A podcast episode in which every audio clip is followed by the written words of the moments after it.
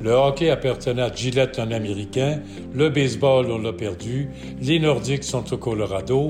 La Formule 1 appartient à Bernie Ecclestone. Je dis, bout de bon Dieu, ça n'a pas de sens. Et c'est là que j'ai pris le téléphone. J'ai appelé deux maires. Le maire de Montréal et le maire de Québec.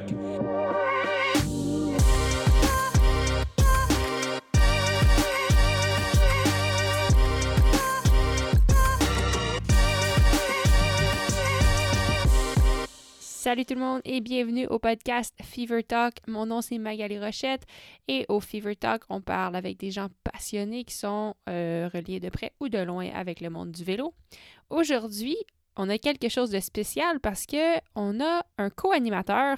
Donc Antoine Duchesne euh, me joint pour cette conversation. Donc, euh, si vous êtes un habitué du Fever Talk, vous saurez que Antoine euh, Duchesne a été un invité sur notre, euh, sur notre podcast plusieurs fois. Mais pour ceux qui ne savent pas, ben, Antoine, c'est un cycliste professionnel qui court présentement pour l'équipe Groupama FDJ.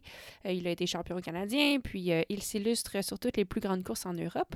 Et je dirais même que cette conversation a lieu grâce à Antoine parce que c'est euh, on parle avec un de ses amis. Donc, nous sommes euh, à quelques jours euh, des Grands Prix cyclistes de Montréal et de Québec, deux courses World Tour qui ont lieu au Canada, courses auxquelles Antoine participera justement. Mais avant de participer aux courses, il s'est joint à nous pour enregistrer cet épisode avec le fondateur des courses des Grands Prix cyclistes de Montréal et de Québec, M. Serge Arsenault. Donc, comme je disais plus tôt, Serge, c'est un ami d'Antoine. Ils se sont rencontrés à travers le milieu du cyclisme. Puis, Serge Arsenault, c'est quelqu'un euh, qui a accompli énormément de choses dans sa vie, donc euh, je, ne serai pas en mesure de faire un bilan complet, mais pour vous donner une idée, euh, Monsieur Arsenault, euh, c'est un annonceur, il a été animateur de télévision, journaliste, commandateur sportif, il a produit des émissions lors des Jeux olympiques, il a été président pendant plusieurs années du Marathon de Montréal, il est aujourd'hui propriétaire du canal Évasion, c'est lui qui a amené le Tour de France sur le canal Évasion. Bref, Serge Arsenault, euh, bon, on pourrait en parler pendant des heures, mais durant cet épisode, étant donné que c'est les Grands Prix cyclistes de Montréal et Québec en fin de semaine, on a focusé notre attention sur ces événements qu'il a lui-même amenés au Québec. Donc, sur ce, je vous, laisse sur cette conversation qu'on a eue, Antoine Duchesne et moi, avec M. Serge Arsenault.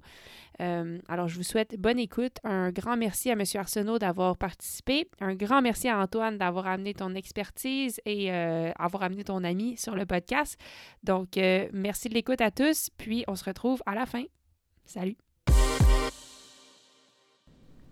Bon matin à vous deux, Antoine et Monsieur Serge Arsenault. Merci de, nous joindre. Quel honneur ce matin.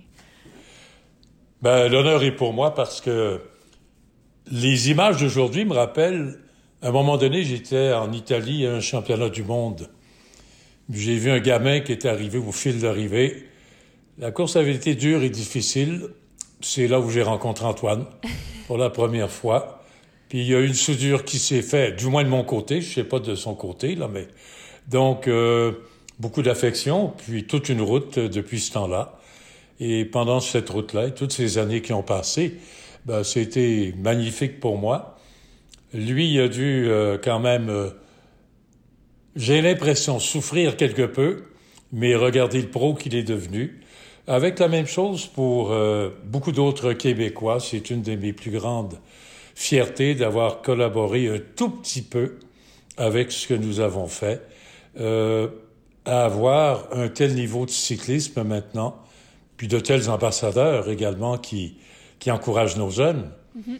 Alors, euh, pour moi, c'est un monde euh, magnifique. Puis, en plus d'aimer le sport, ben écoutez, c'est c'est un espace d'amitié, dans le fond, le cyclisme. Oui. Ben, écoutez, moi, je suis à l'extérieur de votre relation. Mais pour avoir euh, côtoyé Antoine beaucoup dans les dernières années, je vous confirme que la soudure de laquelle vous parlez euh, dans votre relation, ben, je vous confirme que euh, ça a eu le même effet sur Antoine, à mon avis, parce qu'il me parle souvent de vous, puis toujours avec beaucoup d'éloges. Donc, je pense que c'est vraiment une relation, une rencontre qui a été bien appréciée des deux côtés. De, des deux côtés. Ah, c'est une rencontre qui a été très belle. je me souviens de ce moment-là à Florence. Puis c'est là que, comme tu dis, tu parles de ta fierté pour euh, les fleurons québécois dans le cyclisme. C'est aussi ça. Euh, c'est un peu c'est un peu la marque que tu as faite aussi euh, ces dernières années de, de, pouvoir permettre à tous les jeunes comme nous puis au public aux gens qui connaissent pas le vélo d'un peu découvrir ce sport là qui t'est très à cœur puis c'est vraiment tu sais moi je me souviens euh, en 2004 c'est la première fois que j'ai vu des images de vélo dans ma vie Je savais pas que le cyclisme sur route était un sport. Puis j'ai vu ça sur euh, Canal Évasion à Chicoutimi dans mon salon. Puis avoir euh, Thomas Veuclair avec le maillot jaune sur les épaules. Puis c'est là un peu que la graine, euh, la graine a été semée pour moi. Puis j'aimerais ça un peu que tu nous parles justement de comment, comment ça, ça s'est parti pour toi de dire je veux je veux faire, je veux diffuser le vélo qui était très peu connu, euh, qui, était, qui était très peu connu pour le, Québécois moderne. On ne le voyait pas à la télé. Euh, d'avoir, d'avoir eu cette idée de, diffuser le Tour de France sur euh, Canal Évasion. Je pense que ça remonte. Il faut bien penser qu'il y a des dates importantes qui m'amenaient vers le cyclisme. Ben, Antoine, en 74, je pense que c'était pas tes préoccupations, mais c'était les mondiaux à Montréal remporté par Eddie Merckx sur le Mont-Royal. Le même parcours à peu près. Puis en 88, c'était un grand départ, c'est-à-dire de la Coupe du Monde Perrier. Même chose que le World Tour. C'était Hein Verbruggen à l'époque euh, qui était le président. Et j'ai téléphoné à Hein à l'époque. Et j'aimais beaucoup le cyclisme parce que aussi j'ai baigné un peu là-dedans. Euh, ma conjointe et mon amour, son papa était cycliste et un bon cycliste au niveau québécois à l'époque, euh, Pierre Audi. Donc, euh, on a parlé beaucoup de vélo. Puis il me disait tout le temps, Serge, le marathon, c'est un sport pour fainéants. Il dit, il faudrait que tu t'intéresses au vélo. Déjà, j'avais eu la piqûre. Puis, Heinverborgen a décidé, parce qu'il y avait beaucoup de règles complexes à l'Union cycliste internationale, où je ne pouvais pas, sans avoir organisé de course, euh, être tout de suite au plus haut niveau. Et moi, j'ai dit à Rennes, si on n'est pas au plus haut niveau, oublie-moi. Euh, tu ne verras jamais à un niveau secondaire. C'est pas comme ça qu'on va mondialiser. Puis j'ai dit, j'ai quand même organisé 12 marathons avec euh, 12 000 coureurs, 14 000 coureurs. Je dis, il n'y a pas de problème. Ben, Diane, euh, j'allais te rencontrer. Et deux semaines plus tard, on avait la licence. Et en 88, c'était pas simple, tu sais, parce que c'était encore là les coureurs et les organisateurs de l'ancienne mentalité. Et le cyclisme sur route était à 99,9% euh, européen. Quand je dis européen, je parle de la petite Europe. France, Espagne, Italie. Par contre, ça a été la première édition a été gagnée par un Canadien. oui, et ça, c'était un instant extraordinaire pour moi quand Steve a attaqué euh, au dernier tour, a semé tout le monde pas gagner cette course-là. Et c'était la plus grande année, je pense, de Steve également, autant au Tour de France, dans des classiques et tout ça. Et pour moi, Steve, dans le palmarès, sans enlever quoi que ce soit aux autres, a été et est encore aujourd'hui le plus grand cyclisme, tout confondu. Olympique, Tour de France, maillot jaune. Et il y a eu des cas, il y a eu des trucs pour Steve. Je dis pas de malchance. Des aléas, un hasard, crevaison, comprends-tu, avec euh, un kilomètre à faire sûr de remporter les championnats du monde. Paris-Roubaix, deuxième à un millième de seconde. Alors, mais quand tu regardes le palmarès de ce garçon-là, puis là, je me suis attaché au cyclisme. Et ce qui est arrivé, on se parler entre nous, on a commencé à... Les coureurs ont aimé Montréal. Première année, ils ne savaient pas trop où ils s'en allaient. La deuxième, puis la troisième année, tout le monde avait à levée. On va à Montréal. Et là, on a commencé à voir les grands coureurs. Je peux tous les nommer. De Fignon à... Tous, ils étaient tous là. Greg LeMarne. Et on a porté ombrage autour d'Espagne puisque ceux-là qui venaient chez nous s'en allaient pas autour d'Espagne. Il est facile de comprendre en 2022 que des grands noms ne sont pas autour d'Espagne parce qu'ils sont ici. Et à l'époque, l'AIOC, qui est l'association, tu connais bien, euh, Antoine, internationale des organisateurs, était dirigée par Jean-Marie Leblanc, parce de facto, c'était toujours le patron du Tour de France, et l'AIOC contrôlait le calendrier. Après quatre ans, on est en septembre, fin août, début septembre, 200 000 personnes sur le parcours, véritable championnat du monde. Et ils ont voulu nous assassiner. Ils ont presque réussi leur coup. J'ai été quadraplégique comme organisateur. On nous a bougé euh, en octobre, fin octobre pratiquement. Alors le peloton, il fallait des pneus à neige quasiment. Il faisait 8 degrés, 6 degrés tout le temps, pas de spectateurs. Et aussi, plus de télévision. Le hockey était commencé, le football de la Ligue nationale, tout, donc il y avait plus. Alors, ils ont réussi parfaitement leur coup. Des années plus tard, j'ai toujours gardé de l'amitié pour Jean-Marie, même si je lui ai dit que là, ça avait été un coup bas. Ça se fait des fois, peut-être entre athlètes. Et là, j'ai décidé que j'allais le prendre. J'étais pas mort complètement. J'ai dit, je suis plus organisateur parce que j'ai plus de date, j'ai plus de ci, j'ai plus rien et la date correspond pas à rien, mais je continue à faire vivre le cyclisme. Puis par hasard, on venait de faire l'acquisition de nos chaînes. Et c'est là où j'ai décidé, et c'est bizarre, avec ASO, mais le patron, Yann Lemoyner, de Jean-Marie, d'acheter les droits et d'amener notre équipe de production. Et voilà, c'était Évasion pendant X nombre d'années sur euh, Évasion et encore une fois, ESO, qui est le roi du tripotage, je les aime beaucoup quand même. Euh, on fait les enchères parce qu'on avait réussi à monter les, codes d'écoute et tout. Tout allait merveilleusement bien. Et pour une question d'argent, RDS a mis plus de sous. C'est la loi du marché. Et ASO euh, a décidé de donner les droits à RDS. Et du coup, ça, je dis pas que j'en suis fier, mais il y a comme une petite douceur quand je me souviens de ça. RDS n'a jamais dépassé 15 de la cote d'écoute d'évasion.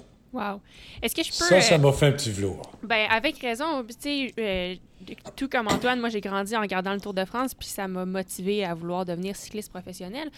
Euh, moi, je, euh, je, me demande, à cette époque-là, en 2004, quand vous avez décidé d'amener le Tour sur évasion, qu'est-ce qui vous a fait croire que le Québec que l'Amérique, ben, que le Québec était prêt à avoir une émission sur le Tour de France, alors que le cyclisme était plus ou moins populaire à ce, ce moment-là. Puis, euh, comment vous avez vu comment, ça, comment ça a grandi? vous, vous dites que les codes d'écoute ont énormément euh, grandi à travers les années. Euh, quel impact vous avez vu du Tour de France? C'est quel impact on, a vu dans, le, dans la société québécoise que le Tour de France a amené euh, au Québec? Ça a commencé avec euh, les fous du vélo. Ceux-là, vraiment, c'était notre passion. Mais c'est un peu comme radio. les fous du vélo? Non, non, non. Ce que j'appelle les fous, les, les, les, gens, les amateurs de vélo. OK, OK. Ceux qui en mangent. C'était nos premiers téléspectateurs lors de la première année, mais c'est un peu comme Radio Peloton. Eux parlaient à leurs amis, viens à la maison, et c'était en direct, cinq heures par jour en ondes, et c'est là qu'on a fait venir Bernard Vallet, on avait des équipes là-bas. Et pour moi, c'était juste pour dire, dans le barrage ASO à Yoc, il y avait une fissure. Je suis rentré dedans. Et j'ai pioché dedans. C'est-à-dire de toujours garder vivant euh, le cyclisme et pour les gouvernements, pour les décideurs, pour les commanditaires, pour les athlètes, en disant un jour peut-être que je vais faire un retour. Et le retour s'est fait, Antoine, je ne sais pas si tu t'en souviens, en 2009. Oui. Euh, Bernie Ecclestone a décidé de quitter Montréal avec la Formule 1. C'était un coup terrible, il n'y a pas eu de Grand Prix. Je m'en souviens, j'étais d'un endroit, je pense que tu as visité en entraînement, euh, aux îles Caïmans quand j'ai appris euh, la nouvelle. Là, j'étais tellement furieux de m'apercevoir qu'on n'était plus propriétaire de rien. Le hockey appartenait à Gillette, un Américain. Le baseball, on l'a perdu. Les Nordiques sont au Colorado. La Formule 1 appartient à Bernie Ecclestone. Je dis, bout de bon Dieu, ça n'a pas de sens. Et c'est là que j'ai pris le téléphone, puis j'ai été chanceux. Ils m'ont répondu pendant une longue conversation. J'ai appelé deux maires, le maire de Montréal et le maire de Québec. À l'époque, c'était Justin Tremblay et évidemment euh, M. Labaume, qui euh, venait d'être élu maire. Et dans ma tête, j'ai dit, j'ai tenté de faire quelque chose. Plutôt que d'avoir deux villes ennemies, comme d'habitude, où vraiment ça se rentrait dedans, je vais les mettre ensemble dans un même programme. Hmm. D'où la naissance du Grand Prix de Québec et de Montréal. Et là, la même chose. C'était une nouvelle génération de coureurs. Mais je dis, on va tellement bien faire les choses. Il fallait le faire pour dire que l'hôtel qui reçoit les coureurs est le Château Frontenac euh, à Québec. Et définitivement la seule course au monde qu'on ait reçue dans, dans, un endroit comme ça. Ben Antoine, tu l'as vécu, tu y as goûté, tout ça. La première année, j'étais très nerveux, encore là, me demandant, cette nouvelle génération-là, est-ce qu'elle va vouloir voyager, traverser l'Atlantique, faire deux... Et la clé du succès était d'avoir deux courses. Ça, l'UCI l'a pas tellement vu venir, et c'est Anne Verbruggen, Antoine, qui, qui m'a aidé. Pour une raison, J'étais en 2009 avec Anne au Dauphiné libéré pour préparer ce grand départ. Mhm. D'autres règles à l'UCI, ils disent Serge, c'est impossible que je te donne deux World Tours. Ben, je dis, il n'y a rien d'impossible, Anne. Je dis, ce qui est impossible, c'est d'être injuste envers les athlètes. Ce qu'ils me proposaient, World Tour à Québec les années paires et les années impaires à Montréal et l'autre course, une course 1.1. Mais j'ai dit, c'est la pire hérésie que j'ai entendue. J'ai dit, ça va être injuste. Celui qui gagne Québec, quand c'est 1,1, il y a 20% des points, du prestige. C'est pas ça. Et il y a un événement qui m'a marqué aussi. Heinz, je pense, avait une vessie relativement fragile, puis on arrêtait souvent euh, pour admirer le paysage. Moi, je l'accompagnais, ça s'est réglé pendant un de ces, euh, arrêts tout à fait euh, charmants. Un, il dit, t'as raison, je viens de comprendre ce que tu viens de me dire. Mais il n'était pas président. Le président était McWade, qui était président de l'UCI. On monte dans la voiture. Hein appelle Pat McWade, direct, comme ça. Il dit, Pat, il dit Québec-Montréal, deux World Tours, c'est réglé. Pouf, ferme la ligne. Ça s'est réglé comme ça. Inde était à l'époque euh, membre influent au comité international olympique. Donc, une autre chose qui a joué, les organisateurs d'équipe, c'est-à-dire les directeurs d'équipe en 2010, étaient mes coureurs en 88, pour la ah. plupart. Donc, c'est-à-dire, c'est tout ça qui a fait en sorte que tu sais, tout à l'heure, Antoine, je te parlais de famille et d'amitié. Puis beaucoup de ces directeurs-là, moi j'ai une passion qui n'est pas tellement la pêche. La pêche, c'est une raison d'amener des gens, mais la plupart des gens sont venus faire des voyages avec moi dans le Grand Nord, euh, incluant les, vieux de la vieille, les Bernard Hinault, les plus grands champions, etc. Donc, ça a créé cette famille-là. Puis Antoine l'a vécu, encore là, je parle de Radio Platon, J'étais inquiet en 2010. En 2010, c'était pas toutes les mains qui se levaient, puis les gens. Mais je peux vous dire que 2013, 14, euh, c'était réglé. On avait un peloton toujours extraordinaire, des courses extraordinaires. Et ce que les passionnés, les connaisseurs du cyclisme savent que c'est deux parcours complètement différents. Par contre, il y en a plusieurs qui pensent, ah, c'est deux parcours qui se ressemblent avec des côtes, avec des... Du tout.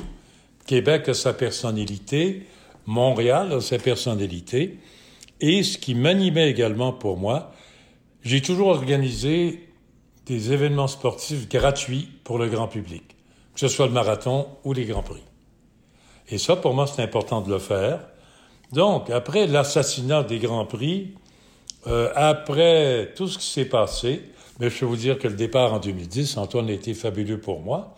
C'était dix ans extraordinaire avec... Euh, je peux même pas parler des grands moments.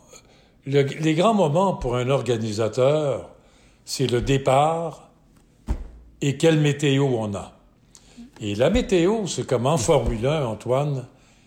S'il pleut, puis il vente, et c'est un truc de merde, c'est un spectacle télévisuel extraordinaire. Les gamelles, ici, ça glisse de partout, le peloton qui explose. Par contre, il n'y a pas de public. S'il fait beau, ben là, c'est une course qui est complètement différente. Puis, je pense que l'autre décision qu'on avait prise, c'est de s'assurer d'une grande convivialité et de jamais perdre de vue qu'un organisateur est là pour les coureurs et leur environnement. Rien d'autre. On n'est pas là pour les commanditaires. Oui, on a besoin de commanditaires. Vous allez avoir ce que vous euh, méritez. On n'est pas là pour les politiciens, on est là pour les coureurs. Et c'est pour ça qu'on mis beaucoup, je pense, Antoine, de détails pour que les gens soient bien chez nous. À, ce sujet-là, tu sais, Antoine, mm. ben, en fait, je vais juste rajouter un affaire que je trouve vraiment intéressant. Euh, pour avoir fait affaire avec les Européens dans le vélo depuis plusieurs années, je trouve ça vraiment cool et très approprié que, initialement, le projet, c'était vraiment pas possible. Mais parce qu'ils sont pris dans la dans, sont beaucoup dans la tradition les Européens mais une fois que vous leur montrez quelque chose de nouveau qui peut être excitant ben des fois ils se font convaincre puis c'est cool de voir ce que ça peut donner. Mais bref ça c'était juste une parenthèse. Antoine pour revenir sur ce que Serge disait euh, justement quelle est la perception du peloton World Tour sur les courses de Montréal Sais, Serge nous a parlé que les coureurs, les athlètes étaient à l'avant-plan, puis la priorité pour l'organisation quels sont les commentaires? Tu toi, toi, tu fais partie du peloton. Pourquoi les gens aiment venir à Montréal et à Québec? Mais comme un peu Serge, Serge disait en 88, 89, 90, au début, les coureurs, on, ils, ne pas tout de suite la main pour, pour, venir, il fait froid, puis finalement, quand tu vois c'est quoi la course, quand tu vois le, les le, type de l'organisation, après ça, tous les plus grands voulaient venir, puis moi j'ai connu Québec-Montréal, euh, j'ai connu, la première fois, je pense, c'était en 2011, la première édition que j'ai faite. Puis tu sens, sens vraiment la, la, différence à travers les années, comment maintenant, au début, toutes les courses un peu à l'étranger ont pas la même histoire, puis n'ont pas nécessairement au départ la, même valeur. Fait que tu pars à l'étranger un peu en mode euh, vacances. Je pense que c'est ça qui est arrivé sur les premières éditions, mais après, quand tu réalises à quel point on est dans des beaux hôtels, on est bien traité, la cohérence des deux courses, l'arrivée le mardi, tout le monde est capable d'être performant sur les courses, des parcours dans deux villes extraordinaires que nous on a souvent l'habitude de courir dans des champs de patates euh, à part sur le Tour de France euh, la plupart du temps les, le monde sur le, monde au bord des routes euh, c'est rare. Donc de faire une course 100% en circuit d'une difficulté d'une difficulté comme il y a là à la hauteur de, grandes classiques, avec deux profils très difficiles mais différents à la fois qui ouvrent un peu un, qui ouvrent l'opportunité à deux types de coureurs, à deux à plusieurs types de coureurs de pouvoir venir puis d'être performants sur ces courses-là. Donc euh, tu parles à n'importe qui dans le peloton, tout le monde euh, tout le monde se bat pour venir faire ces courses-là, euh, ces courses-là à la fin de l'année. Puis c'est ça, il y en a qui vont prioriser deux courses à un grand tour, à, une Vuelta, surtout avec le championnat du monde en général qui est une course en circuit, qui est souvent des courses punchers, des courses punchy un peu à l'image de Québec-Montréal. Donc, euh, c'est une super préparation. Puis même avec le décalage horaire, les coureurs sont prêts à le faire parce que c'est, en plus d'être humainement agréable, c'est sportivement, c'est des super courses, puis c'est une super préparation pour euh, le championnat du monde. Surtout maintenant avec Montréal qui est rendu à, près de 230 km. On tombe vraiment dans un, dans un parcours, euh, dans une ultime classique. Là. C'est, c'est, deux courses. C'est deux courses. après, pour nous, moi, je suis. Ça, je dis ça avec toute objectivité. Puis après, pour moi, c'est à chaque fois qu'on me demande c'est quelle ta course préférée, c'est sans être objectif, c'est Québec-Montréal, de pouvoir avoir la chance après pour les Québécois, les Canadiens, de venir courir chez soi comme ça, c'est un truc qui a pas. Euh, ça n'a pas des ça pas à, côté sur, sur toute l'année. Comme je dis, là, en ce moment, j'ai la main cassée, puis il n'y a rien qui va m'arrêter d'être au départ euh, au départ de Québec-Montréal. Mm. De toute façon, tu sais, Antoine, tu nous avais demandé un parcours un peu plus long à cause de toi, on l'a mis à 230 km. pour Montréal. Donc tout le monde dans le peloton, on peut dit- blâmer Antoine. Et ensuite, tu avais demandé d'avoir une bonne opposition. Il y a trois jeunes que tu connais peut-être, qui est Pogacar, Van Aert, Van Avermaet et tous les autres qui seront à tes côtés. Donc, je pense que tes souhaits ont été exaucés. oui. Et tu vas avoir Hugo et tous les Québécois. C'est ça qui me fait tellement plaisir. Et Hugo, c'était un autre truc qui m'a fait plaisir. C'est des frissons. Euh, T'es très télégénique quand t'es en échappé, donc euh, j'étais très heureux de te voir à, à l'écran au Tour de France cette année. Tu en as connu un magnifique. C'est tous ces tout petits trucs-là qui fait que tu dis ça en valait le coup.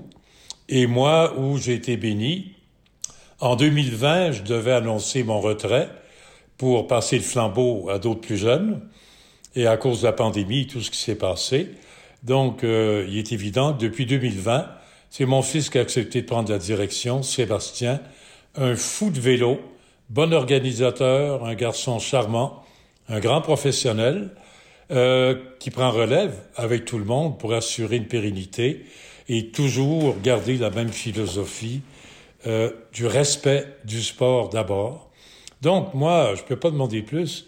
Et surtout avec les amitiés qui, De où c'est venu euh, De où tu dirais que c'est venu cette. on pourrait-tu dire que l'ADN euh, d'organisateur fait partie des arsenaux? Parce que si on regarde un peu.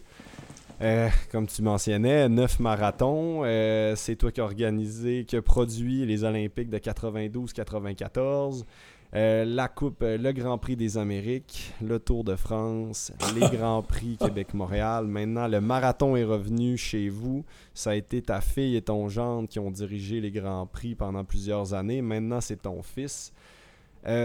Pourquoi? Ça vient de où euh, cette envie de- d'organiser puis de faire venir les meilleurs au monde chez nous, dans nos routes au Québec? Ben, Sébastien, d'abord, euh, quand on a pour évasion, c'est lui qui était responsable de la production télévision d'Europe.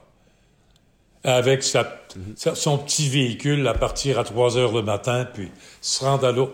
Donc, il a connu intimement pendant plusieurs années le Tour de France, tout le monde.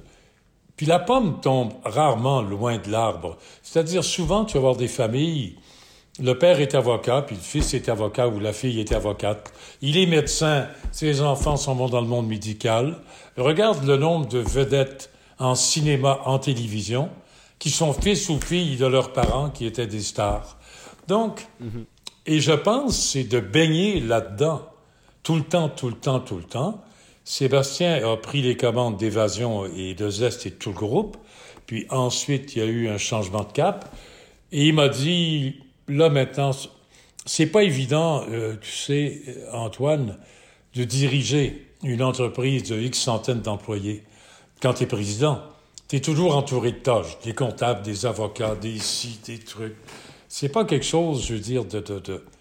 C'est un défi, mais c'est pas, je veux dire, euh, c'est pas le bord de plage avec euh, une bonne eau chaude.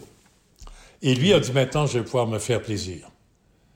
Et avec l'arrivée de Sébastien, et c'est un gars qui veut y aller parce que ce qu'il a en tête, parce que je suis pas, je joue pas au rôle de beau-père et l'expression consacrée belle-mère, là, mais là, j'aime autant dire beau-père, pour me faire arracher la tête, euh, de toujours garder la main mise quand on a mis ton fils président. Tu le nommes président, tu fais quatre pas en arrière, tu le gardes aller, tu peux l'aider, le conseiller, mais tu ne prends plus aucune décision. Je pense que sa vision de dire... Un jour, j'ai pensé pour combler ce que j'appelle... je vais prendre l'expression anglaise. Le North American Break, d'avoir une troisième course, et je pensais le faire aux États-Unis. J'ai tout tenté, mais les mentalités étaient tellement différentes comme organisateurs. Eux, c'est une business, l'argent, le truc, point final. Et en plus, ils trouvaient les coûts des World Tours, tout ça, exorbitants. Ils ont dit, de toute façon, on a juste à payer 4-5 coureurs de renom, puis on va être the biggest of the world. Alors, c'était le contraire de ce que je suis. Alors, je lui dis non, ça fonctionnera pas. Fait que Sébastien, actuellement, travaille très fort pour avoir une troisième course. C'est-à-dire qu'on aurait un North American Break de trois courses qui commencerait avec euh, la fête du travail. Donc, on aurait trois courses en 11 jours, en 10 jours, un passage en Amérique du Nord et évidemment l'eau. Et ça, je pense que on ajoute juste euh, quatre jours au séjour pour trois courses. Pas différent de la Belgique, je pense, Antoine. Hein? Est-ce que je peux est-ce que je peux vous poser une question à ce sujet-là? Parce que je trouve ça vraiment ça, je pense que ça serait vraiment révolutionnaire pour ça, pourrait reviver le cyclisme nord-américain qui en ce moment euh, connaît une difficulté spécialement aux États-Unis mais à ce sujet-là, si vous avez un intérêt d'ajouter des courses, est-ce que euh, y aurait un intérêt un jour d'ajouter une course World Tour femmes ou encore euh, peut-être une course de cyclocross sur le Mont-Royal à travers les Grands Prix? Je sais que c'est des idées un peu folles pour l'instant, mais est-ce que, tu sais, c'est des idées qui sont le fun, mais je sais que d'ajouter une course comme ça, ça ajoute énormément d'infrastructures, de, de, financement, de politique, ça, ça complique. Donc, est-ce qu'il y aurait un intérêt ou il y a trop de, de, complexité? Non, je dois vous donner euh, humblement le bon point de vue. C'est un passage obligé que d'ajouter des mm. courses femmes. Le passage va se faire quand les femmes seront professionnelles à 100% dans leur tête, dans leur engagement, parce qu'à un moment donné, tu peux dire, j'organise une course de femmes, et tu as les huit plus grandes qui sont pas là, parce qu'on reste en Europe, on a un contrat publicitaire, là j'y vais. Donc, moi je suis prêt à m'engager si le peloton féminin s'engage, avec des règles, être présent, pas des coups, parce que le public s'y connaît de plus en plus.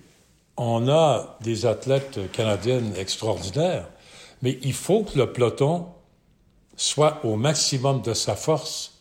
Et quelquefois, il y a des grandes équipes qui ont dit Serge, on ne peut pas y aller. Euh, on a une semaine euh, qu'on passe avec notre commanditaire principal. Euh, on fait des randonnées de plaisir. Donc, ça ne peut pas fonctionner comme ça. En Formule 1, à Hamilton, puis euh, tous les autres, je veux dire, Verstappen et tout ça, pourraient pas dire euh, euh, non, nous on se présente pas là, je m'en vais à la pêche ou, je fais non, professionnel jusqu'au bout. Donc c'est pas une pierre que je lance. Le problème, c'est un cercle vicieux. Il n'y a pas assez de budget, donc à quelque part les gens sont presque condamnés. Je regarde la jeune Boilard, je viens de recevoir un courriel qui a été placé sur la liste des championnats du monde pour l'Australie. Sauf que l'Association canadienne, ou Cycling Canada, paie une partie des prix et elle doit débourser 6 000 dollars. Comme Guillaume Boivin, comme tout le monde. Il y a quelque chose d'intolérable avec ça. J'ai hâte de savoir, moi, combien il y a de membres du conseil d'administration de Cycling Canada et des autres qui sont en Australie. Si le chiffre dépasse deux... Non, vous avez non, raison. non, mais quand je vais le savoir, j'en... Non, je, peux être très malin des fois, mais toujours en gardant sourire. Comprends-tu? Donc, tout ça, et la jeune Boilard... Hein. Oui, la jeune Boilard, euh, il faut l'aider. Il faut l'aider parce que ça peut être un déclencheur pour beaucoup de choses. Une expérience magnifique, c'est entre 4 ou 6 000 dollars. Parce que Cycling Canada encore pense pas aux athlètes. Des fois, ça, ça m'enrage, là. Parce que si tu t'en vas en Australie avec le décalage, il faut au moins que tu arrives trois, quatre jours avant. Minimum. Alors, de dire, on paie. Oui, tu sais, ça n'a pas de sens. Et là, alors, c'est des politiques que je n'accepte pas. Et c'est une bataille à livrer. Mais finalement, pour répondre à votre question, lorsque le peloton féminin sera en mesure que les directeurs d'équipe, de plus en plus, tu des équipes qui ont leur équipe hommes et femmes, des équipes World Tour. Là, je pense que ça va mettre beaucoup de sérieux, mais tant et aussi longtemps que je n'aurai pas, pas moi, c'est le conseil que j'ai donné à Sébastien, c'est plus moi qui décide. Mais tant, tant qu'il n'y aura pas l'assurance de la qualité du peloton, on ne pourra pas faire la course parce qu'on va nuire au cyclisme féminin parce que ce qu'on va présenter, c'est pas la réalité de la force du peloton qui est absente. Alors c'est pour ah, ça. Je, pense que vous avez Oui, vous avez absolument raison. Puis c'est intéressant parce que, tu sais, on parle du professionnalisme des femmes, effectivement, mais je pense que au-delà de ça, ça va au professionnalisme du sport en général parce qu'en en fait, c'est pas que les femmes veulent pas y aller, mais l'équipe a peu de budget pour les envoyer ou euh, il faut les envoyer ailleurs ou justement, il faut aller faire une raide de commanditaire parce que c'est la seule façon d'amener du budget à l'équipe. Donc, le sport est peut-être pas rendu là, mais je pense que ça s'en vient parce qu'il y a définitivement une croissance. Puis si je prends un exemple sur le cyclocross, par exemple, parce que moi, on se connaît pas beaucoup, mais moi, c'est ma discipline, c'est le cyclocross euh, au niveau Coupe du Monde. Puis c'est différent la structure en cyclocross parce que une équipe va avoir des coureurs masculins et des coureurs féminins. Donc, les coureurs masculins et féminins ont accès au même budget, puisque ça, ça a comme impact, c'est que si on prend par exemple l'an dernier, il y avait trois Coupes du Monde en Amérique du Nord, plus les championnats du monde en Amérique du Nord, puis chacune de ces courses la totalité du peloton féminin et masculin était présent. Puis ça a fait des courses extraordinaires parce que tout le monde était là. Mais effectivement, c'était pas le cas il y a quelques années. Puis on se ramassait avec une Coupe du Monde de très bas calibre parce que aucune, aucun, aucun Européen se, venait. Puis maintenant, ben, le sport a grandi assez pour que les courses soient extra intéressantes. Donc je comprends. Je comprends Mais toi, tu connais comme il faut tous ces sports. À une différence près, tu sais. Et moi, je suis très heureux que ça fonctionne bien. Euh, que ce soit, je veux dire, vélo de montagne, cyclocross, tout ce qui est hors de la route. Mais le budget d'un cyclocross est à peu près 15% que le budget ah, d'un Grand Prix. Un grand, juste... Ah, nous, c'est un parc, hein? il n'y a pas une rue, pas une rue de fermée. Je comprends. Hein? c'est la même chose que le vélo de ah montagne. C'est la même chose que nous, juste en sécurité, ça nous coûte 1 500 000.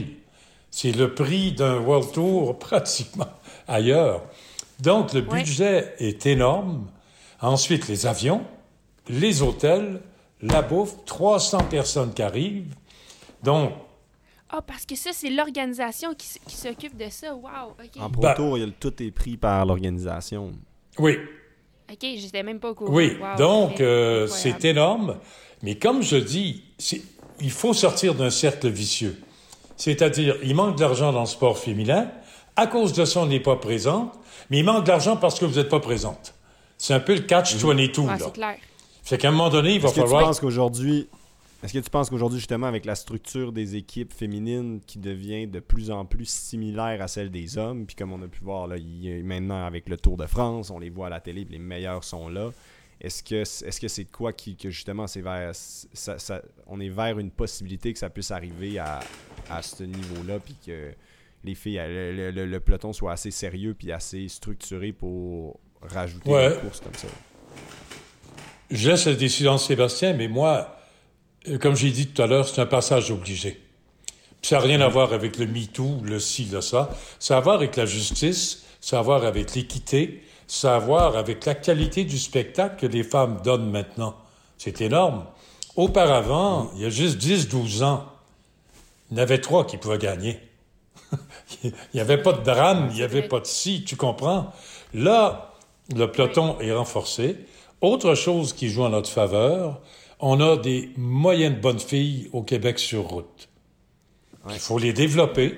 Tu sais, Antoine, euh, regarde quelle était la situation québécoise des coureurs il y a, il y a 15 ans.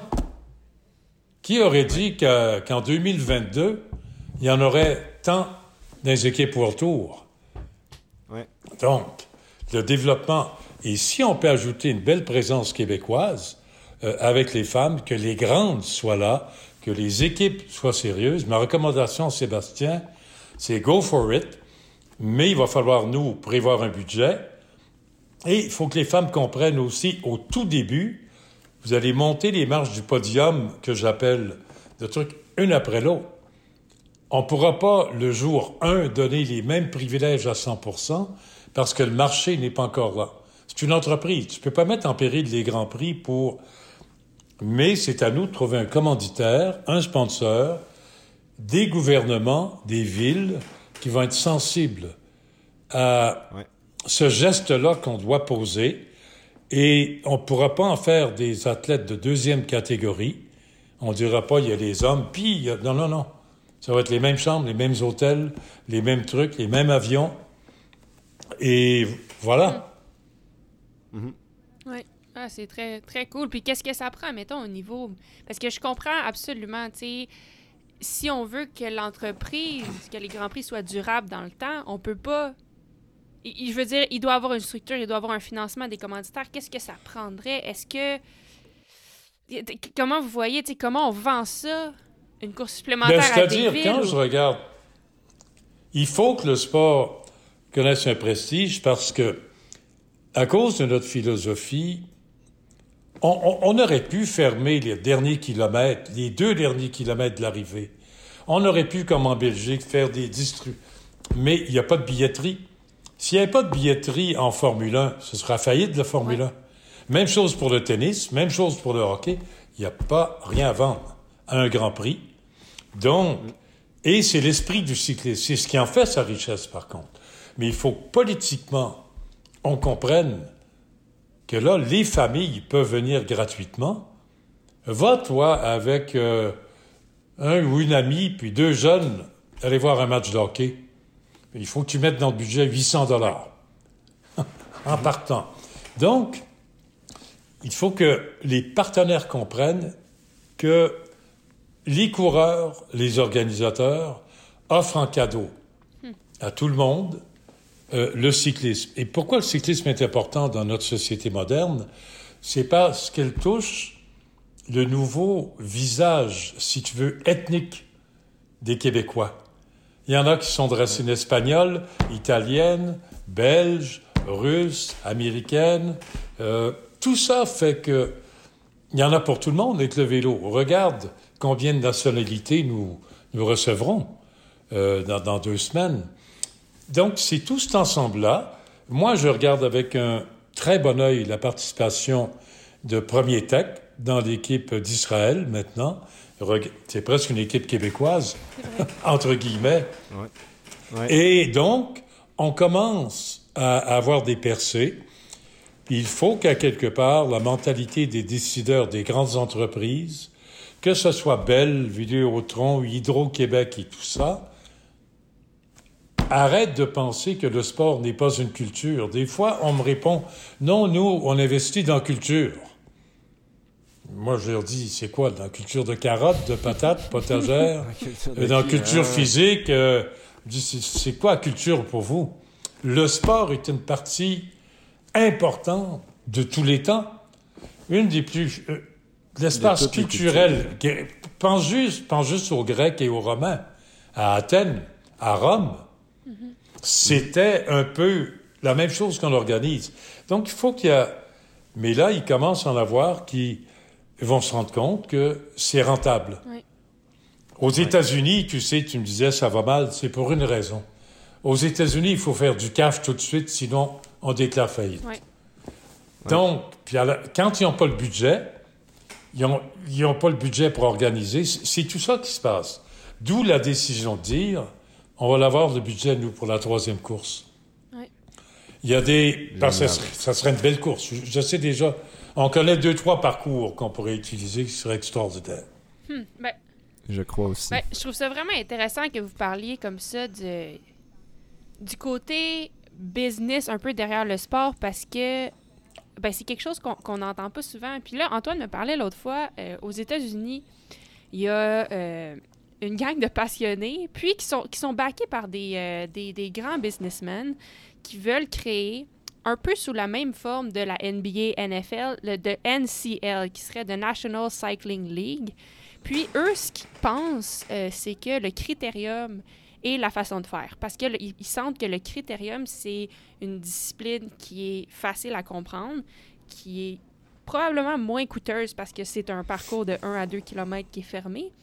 Puis, je pense que eux, ils voient ça comme. Ils voudraient vraiment que ce soit la fan-based. Fait que vraiment une façon que les fans peuvent, peuvent se mettre derrière le sport, peuvent suivre le sport. Donc, si je comprends bien, je pense que ce serait avec des billets payés, euh, de l'information très exclusive que les fans peuvent avoir accès. Euh, ils veulent que ce soit un circuit et féminin et masculin. Euh, eux autres, en tout cas, de ce que je comprends, les gens qui sont derrière cette nouvelle organisation qui verrait le jour en 2023, euh, ben de un, je ne sais pas si vous en avez entendu parler, mais eux, euh, eux croient que ce serait la solution pour reviver raviver le cyclisme professionnel en Amérique du Nord. Euh, Antoine, je ne sais pas si tu as quelque chose à rajouter, mais sinon, Serge, qu'est-ce que vous pensez de ça, vous? Est-ce que vous avez entendu parler ou est-ce que... Ben, j'ai laissé, parler Antoine, mais juste un, un critérium, c'est un critérium. Ben, c'est ça. Comprenez-vous? C'est pas, une course, c'est pas pareil comme, une, comme un Tour de France ou une course. J'ai rien, j'ai rien contre les patates frites, mais à quelque part, il faut faire la différence entre les patates frites et ce que j'appelle la haute gastronomie. Le World Tour, c'est la haute gastronomie du cyclisme. Moi, je suis pas dans, dans, dans l'industrie des patates frites. Et un critérium pourquoi ils le veulent, c'est du cash. Ah, c'est toujours ça. Hein? Non, pas seulement, c'est pas juste l'achat de billets, l'argent qui rentre là, là, là, etc. Et le critérium coûte à peu près 4% d'un World Tour. Hey, j'ai vécu, moi, j'ai été, je me souviens de, tu te souviens de Pelletier-Roy, Antoine? Mm-hmm. Alors, euh, il y avait le critérium euh, à, à Delray. Ouais. J'étais au critérium, mais c'était la grande ligue de critérium. Mais c'est ce que j'appelle. Qu'est-ce qu'on pense des critériums en Europe et partout au monde? C'est bien, mais ça n'a rien à voir avec les World Tours ou le Giro. Ou Surtout pour nous, les, les critériums, c'est des spectacles après Tour de France. C'est des, spectacles, arrangés euh, trois fois sur quatre. Euh, donc, c'est pas notre c'est pas notre métier. Tiens, voilà. Notre métier, c'est pas ce que nous faisons. Nous, on baisse pas en bas Audi, BMW, Mercedes. C'est notre type euh, de mécanique qu'on aime bien. Et on va essayer de te rendre à Ferrari également. Dans l'idée aussi du. Je pense qu'il y, a un aspect business certainement de, cette idée, mais je pense dans, dans, l'idée de ça, c'est aussi essayer de raviver le cyclisme en Amérique du Nord, qu'en ce moment est au plus bas depuis moi, ça fait peut-être 15, euh, bientôt 20 ans que je suis le vélo, puis il est au plus bas que j'ai jamais été. Euh, on sait qu'une des plus belles façons pour la relève, c'est d'avoir des structures dans leur pays pour pouvoir commencer quelque part. En ce moment, il y a, de, il y a moins de courses qu'il n'y en a jamais eu. Donc, il y a l'idée aussi d'être aussi capable de trouver, d'amener le plus de monde possible à pédaler. Puis en ce moment, c'est ça qui manque. Je pense que. il n'y en a pas de structure. Puis Là-dessus, Antoine, euh, tu as raison pour. Puis un exemple à donner. Le rôle qu'a joué les mardis cyclistes à Montréal, c'était extraordinaire pour le développement des coureurs. Absolument. C'était bien fait par Tino Rossi, son truc, etc. Sauf qu'il y a toujours des échelons dans le sport, dans les disciplines. À chacun sa spécialité. Comme nous, j'ai essayé une fois, je me suis cassé la gueule royalement, euh, de faire euh, une espèce de cyclo-sportive. C'est pas ma spécialité, c'est pas où on est nous. Sais, par exemple, je vais vous donner un truc, pour avoir des commanditaires internationaux, on est diffusé dans 130 pays. Les équipes sont contentes de se voir diffusées partout. Mais ça coûte 1,8 million la production de télévision. c'est tout. Donc, on est dans une autre ligue. Et déjà là, je veux dire, je pense que les gens sont conscients des retombées économiques. Et c'est pour ça que les gouvernements nous sont fidèles. Depuis 2009, ils n'ont pas arrêté. Les quatre niveaux de gouvernement, comme pour d'autres événements importants, mais qui est un circuit à l'américaine, oui, mais il faut résister à la tentation de créer comme un circuit qui va essayer de se battre contre les tours et les World ouais, Tours. Je pense que vous avez raison. Je pense que ça peut peut-être être quelque chose comme la F1 et la NASCAR. Tu sais, c'est deux disciplines différentes de course automobile, puis les gens ne se compétitionnent pas. Mais étant donné qu'il y a seulement 20 places dans la F1, ou par exemple, il y a seulement quelques places de disponibles dans le World Tour, ben peut-être que les, gens, les autres athlètes de développement qui n'arrivent pas à signer une place, ben plutôt que d'en avoir aucune équipe, peuvent peut-être se tourner au circuit critérium de la NCL qui permet de les entretenir avant de passer le niveau. Ça peut être deux choses différentes qui, les deux, peut-être aident à remonter le cyclisme. je sais pas. Le, le grand danger qui peut se passer, je connais très bien les Américains, certains d'entre eux, évidemment, euh, surtout dans des sports comme ça. Il n'y a rien qui nous garantit que les athlètes ne seraient pas obligés de signer qu'ils ne peuvent pas participer à des courses de l'autre côté. Ah ouais. Un peu comme ce qui se fait dans le golf. OK. Oui, parce qu'ils vont vouloir... Ben oui, ils veulent vrai. créer Ils un vont pro- vouloir garder leur meilleur. Ouais. Oui, puis gar- également créer un produit à l'image des Américains. Ouais. Il faut que ça fasse bading badang. euh, il faut qu'il y, y a 32 autos qui se défoncent. Il faut que ça se... Ah, Non, vous aux États-Unis, une fois que tu as le football, le bais- Ouais. tu sais, et non, la pureté du sport cycliste sur route se partage en tours et en course d'une journée. Comment tu, verrais, comment tu verrais dans ce cas pour les Nord-Américains, pour les Canadiens, les Québécois, de, de ramener un peu ces autres organisateurs-là? Parce que on vous, c'est c'est un peu ça que ça a fait aussi. On voit le nombre de jeunes Québécois depuis 10 ans qui ont commencé, que leur première course, qui ont touché au World Tour, ça a été chez vous grâce à la formation de l'équipe canadienne. Moi, mon, ma première course Pro Tour, en 2000 mes premiers Pro Tour en 2011, Oui, c'était la première fois que j'avais cette chance-là. Puis par la suite, deux ans après, j'avais Sébastien Joly de chez Europcar qui venait Oui. me voir puis qu'on on signait un contrat en attendant le train. bon. Tu sais, C'est c'est- c'est- c'est ça aussi c'est ça aussi que vous avez. Mais la force au Grands Prix, Qué- ouais. c'est- Mais Antoine, la force au bien. Québec, c'est d'avoir le Tour de Beauce, d'avoir ces gens-là. Ouais. Puis regarde, les organisateurs du Tour de Beauce travaillent avec nous pour les Grands Prix. Ouais. Alors, le Tour d'Abitibi, qui a eu un grand rôle à jouer, il y a eu les mardis. Donc, il faut continuer à créer certains événements, de ne pas se cannibaliser, de dire, moi, c'est pas facile pour le Tour de Beauce d'arriver non plus. Mais il réussit des ça, miracles. reste- ça prend des grands. Ça prend des grands passionnés, c'est ça. Euh, je pense que c'est- ça qu'on ressent depuis le début, qu'on te parle, quand on parle avec Sébastien, quand on parle avec, on parle avec Ma- Marcel. le- pour faire des trucs comme ça, c'est. Tu peux pas non plus le faire pour l'argent. C'est des métiers de passion, puis il faut que tu y ailles. C'est impossible ton- de le faire. C'est ça. Tu sais, ta première année chez les pros, tu l'as pas fait pour l'argent. Non. Donc, euh, et c'était un grand risque. C'est un métier extrêmement difficile, celui de cycliste. Pour ça que j'aime ça. Je veux dire, j'aime bien les victoires, mais j'aime bien les rendez-vous avec la souffrance, qui est obligatoire pour un cycliste, quelle que soit la discipline. Ouais. Et que ce soit en crosse, que ce soit en vélo de montagne, que sur route, c'est se défoncer, souffrir. Je suis pas masochiste, mais c'est peut-être pour ça que j'aimais le marathon également.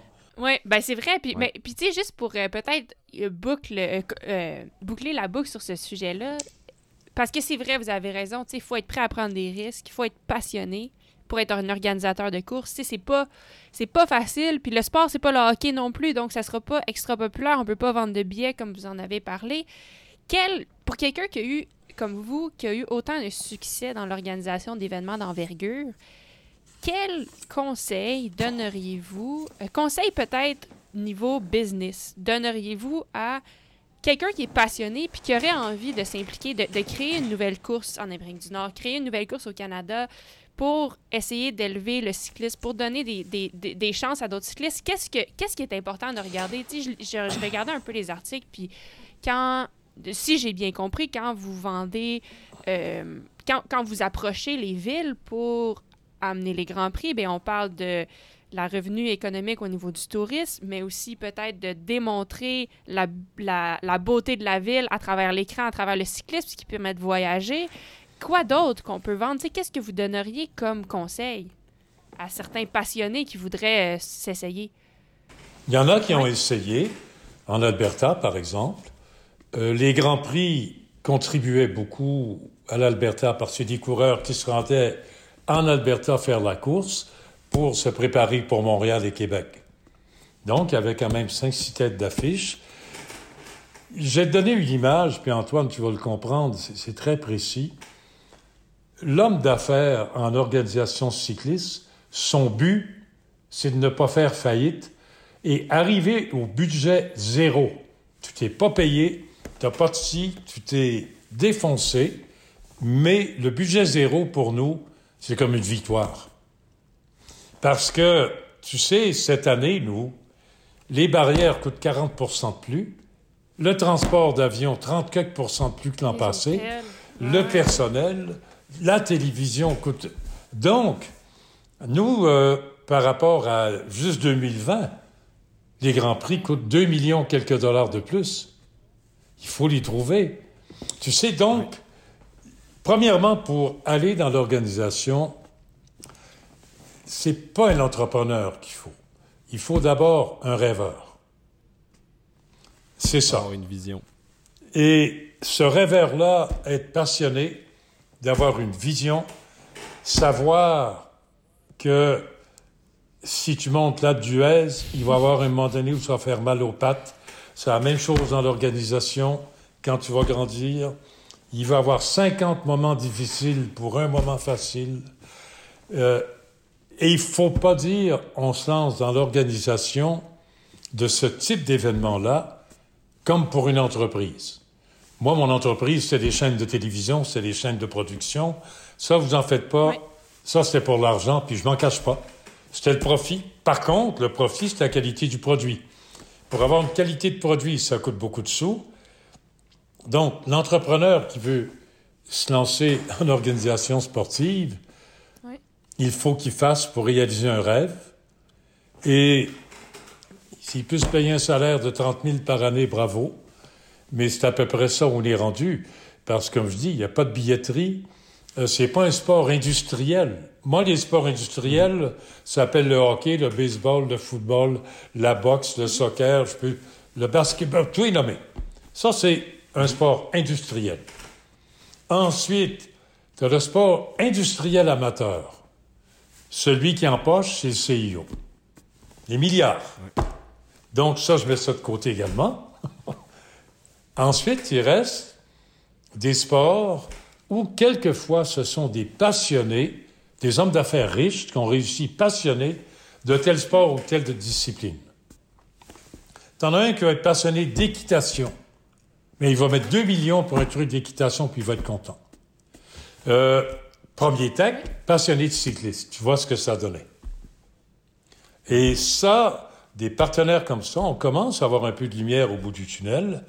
Nous, c'est prouvé qu'on peut réussir et les retombées télévision sont de plus en plus importantes. Et c'est pour ça que les villes, euh, il faut savoir qu'on a l'obligation d'avoir deux ou trois firmes indépendantes d'évaluation de retombées réelles, parce qu'il y a 15 ans, tout le monde gonflait les retombées. Là, il faut prendre des gens pour donner les vrais chiffres, mais les retombées maintenant pour les Grands Prix, et sans tambour ni trompette, euh, la participation extraordinaire d'Hugo autour, sa victoire, la présence d'Antoine et tous les autres Québécois et Canadiens qui ont été vus là-dessus, nous facilite la tâche également. L'impact est là. Ce sont des retombées également. Donc, actuellement, on est à peu près à du 15 pour 1. Et comme je dis, à mes- quand, comme, quand je parle à mes partenaires, je suis prêt à vous mettre 1 million si vous me donnez 15 millions à la fin de l'année. Ben oui. Ah, ben c'est intéressant. Merci de partager. C'est le fun de. Ben, puis c'est cool de voir aussi que, tu sais, finalement, le... la paye vient peut-être en sachant l'impact qu'on peut avoir à long terme sur une population, sur des athlètes en développement, puis sur, euh, ben, sur la popularité puis la, le grand, le- la croissance du sport euh, dans, no- dans notre région. Tu sais, Ouais. le Grand Prix d'Austra- le Grand Prix d'Australie est uniquement un Grand Prix touristique. Les retombées. Pourquoi? Parce que sur cinq heures de télévision, tu as deux heures d'images spectaculaires que tu présentes au monde entier. Nous, il y a des gens qui nous ont dit, on a pris la décision il y a trois ans de venir à Québec et Montréal. Parce que l'an prochain, on avait déjà réservé que... Et c'est en regardant les images. Donc, des fois, les gens, et c'est pour ça qu'on a dû discuter, il faut être vraiment professionnel. C'est la fin de la réponse à qu'est-ce que vous conseillez aux gens. Oui. C'est d'être très précis, très minutieux dans tout ce qu'on fait. Oui. Professionnel jusqu'au bout, comme un athlète. Exemple, les entreprises d'évaluation de retombées le faisaient pour, exemple, deux- 2022. Tu comprends? Tandis que l'événement 2022, a imprimé des images dans la tête et des envies de voyage pour cinq ans. Wow. Il y a des gens qui viennent à cause du Grand Prix de 2019 Ben qu'ils ont vu. Donc, là, on a commencé à intégrer également le long terme. Le long terme devient extrêmement important. Il y a des gens qui vont décider de venir en Formule 1 euh, dans trois ans, Oui. quand ils ont vu le Grand Prix cette année. Il y en a qui vont aller au... Ils savent que ça existe. Ben oui, il y a des gens, tu sais, mon fils qui aime le golf, Sébastien, il a réservé sa place à St. Andrews trois ans plus tôt pour avoir le droit de prendre un départ. Et donc, tout ça, bon, tandis que moi, j'ai des, j'ai des goûts moins excentriques que lui, j'aime planter des bulbes d'ail et de crocus stativus, puis faire des cadeaux. Puis Antoine, il va En faire... gros, ça prend de la passion. Puis Antoine, il va falloir que tu me... Je vais te donner un safran extraordinaire, tu vas être responsable d'une recette. Oh, wow. J'accepte le défi. J'accepte le défi. OK. Ah, mais c'est vraiment intéressant tout ça, euh, de voir un peu le point de vue, euh, nous, qu'on est des coureurs, puis que sans vous, Ouais. on n'existe pas, vous, sans nous, vous vous existez pas, puis de voir Non. un peu, c'était le- l'envers d'une médaille, euh, c'est toujours nous qui est à l'avant, puis c'est ça, je pense, c'est intéressant de comprendre euh, la difficulté que ça peut être d'être un organisateur. Puis euh, pour finir, on aime ça finir les, les entrevues avec euh, la gravure que pour nous c'est un c'est un peu un mot qui c'est un mot qui est important, je pense. Dans on vit pour se donner des gravures dans la vie. Euh, c'est ça qui nous marque, c'est ça qui nous qui continue de nous faire avancer, c'est ça qui nous définit plus tard. Puis euh, j'aimerais savoir, je pense, j'imagine que tu en as plusieurs des gravures dans ta vie. De, si mettons on regarde ça au milieu de- du vélo, du sport, euh, c'est pour toi. C'est pour toi, ça a été, ça a été, c'est quoi ta plus belle gravure euh, grâce à, à tous ces, tous ces accomplissements là que, que tu as Euh, c'est bizarre, il y en a deux Vous avez le droit à deux. que je peux pas? Vous avez- dissocier. Vous avez le droit à D'accord. deux, oui. Où j'ai pleuré, j'ai été obligé de rentrer dans ma tente, parce que j'avais l'air d'un gamin qui venait de... Victoire de Steve Bauer en 2010. Pour l'inauguration de la première course. Et c'est un garçon, on l'appelait gros cul dans le De Thomas Vauclair. En 2010. Non, moi, c'est. Non, excuse-moi. En, En 1988. En 88. Oui. Et c'était la première course. Mhm. Et que lui gagne. Tiens, j'ai explosé. Deuxième truc, aussi fort. C'est le Tour de France 2022. Ce que vous avez fait, l'équipe, je dis canadienne, entre guillemets, les Québécois, les enfants chéris. Et tu peux pas savoir puis je vais pas continuer parce que je vais pas pleurer. On sait. Tu me comprends? On se comprend. C'est-à-dire, c'est l'aboutissement pour moi. On a tout Et commencé. de voir que ça se poursuit, qu'il y a une progression. Puis en fin de semaine, j'ai eu un beau cadeau. Euh, ma petite fille s'appelle Frédéric, puis évidemment, elle adore le cyclisme.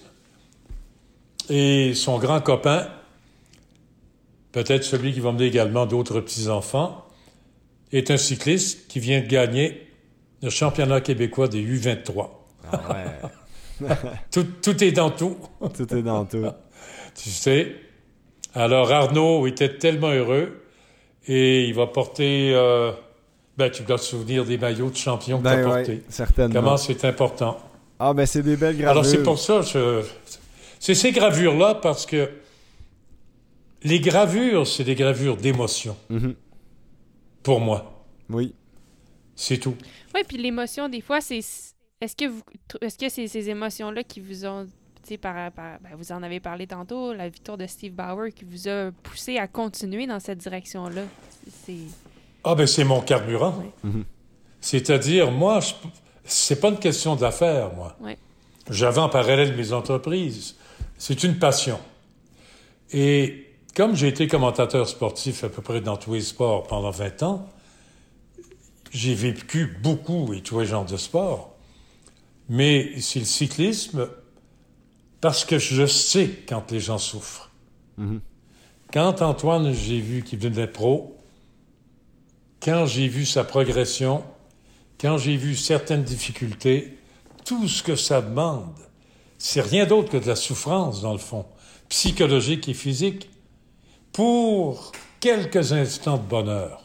Ouais. C'est quasiment prendre cinq ans pour charmer quelqu'un et l'orgasme dure 30 secondes. Je m'excuse, mais c'est ça le sport métaphore. professionnel. C'est- tu comprends? Et c'est ça.